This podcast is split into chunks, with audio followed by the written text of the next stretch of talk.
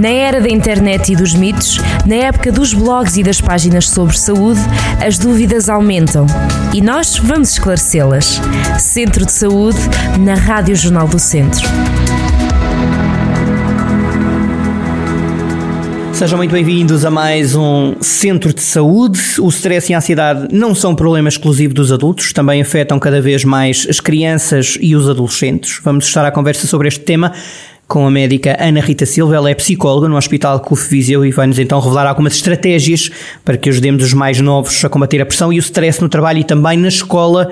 Eh, regressar à rotina eh, é o que estamos todos agora um bocadinho a fazer. Pode aumentar os níveis de stress, doutora, não? Realmente voltar à, à, rotina habitual nem sempre é fácil de, de gerir, o que pode ser eh, gerador de algum stress.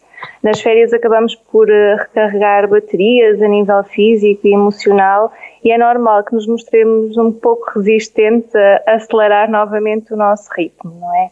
E no verão, sendo um período maior de férias, normalmente, e de maior descanso, e, e tendo um ritmo um bocadinho diferente do normal, voltar à rotina nem sempre é fácil e pode realmente gerar alguma ansiedade. Que sinais uh, demonstramos uh, se estamos então a sofrer de ansiedade? Quais são os sinais?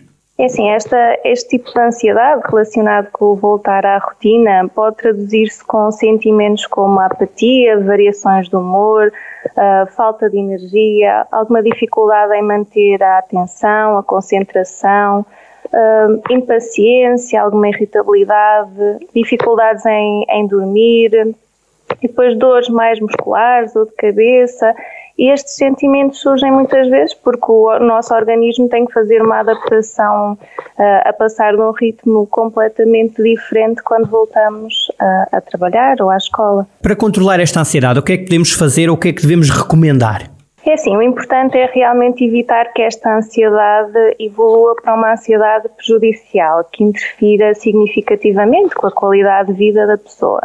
Neste sentido, podemos adotar algumas estratégias para ultrapassar este desconforto, como, por exemplo, até preventivamente descansar antes do regresso ao trabalho e, quando estamos de férias, desconectar-nos completamente do mesmo tentar evitar que o último dia de férias seja na véspera de regressar ao trabalho, de forma a conseguirmos adaptar-nos mais progressivamente aos horários e às rotinas antes do regresso.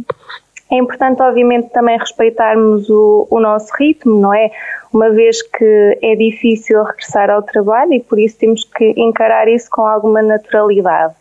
E no, no, dia do recomeço, optar se calhar por tarefas mais simples, não, não queremos fazer logo tudo no, no primeiro dia, não é? E no nosso dia a dia adaptar realmente um, um estilo de vida saudável, a prática de exercício físico, o mantermos atividades que nos são prazerosas ao longo do, do dia a dia e não só nas férias. Burnout, ouvimos este tema muitas vezes, este termo, e, este, e fala-se muito deste assunto. O que é, que é exatamente o burnout? É assim, a síndrome de burnout é uma entidade que pode surgir como resposta à exposição a um stress de trabalho crónico, perante o qual uma pessoa sente que não tem estratégias adequadas para, para lidar, não é? Está relacionada com várias fontes de, de stress inerentes à, à nossa atividade profissional, a, a fatores organizacionais e, e também a fatores de ordem pessoal, não é? Eh, pode ocorrer, por exemplo, quando há uma maior competitividade no local de trabalho, uma pressão desajustada ou porque a atividade exercida é, é realmente muito, muito intensa. Por outro lado, um mau ambiente no trabalho, entre colegas, FIA e assim como alguns problemas pessoais podem também potenciar o aparecimento desta, desta síndrome. Ou seja, o que é importante é realmente mantermos um equilíbrio entre a nossa vida profissional e pessoal para evitar que realmente isto aconteça. Quando é que se deve procurar ajuda? Quais são os sinais mais, mais fortes?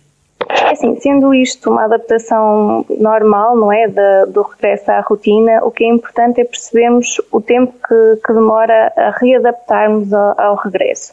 Se realmente percebemos que ao fim de duas, três semanas ainda continuamos muito, muito ativados, com dificuldades no nosso dia a dia, isto está a interferir com a nossa qualidade de vida, é realmente importante procurarmos algum, algum apoio.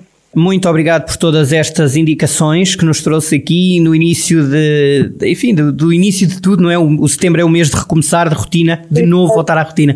Ó, doutor, obrigado e até à próxima, está bem? Muito obrigado. Bom dia. Obrigado, bom dia. Ficaram então aqui algumas dicas, alguns conselhos uh, da psicóloga hum, Ana Rita Silva, ela está no Hospital CUF Viseu.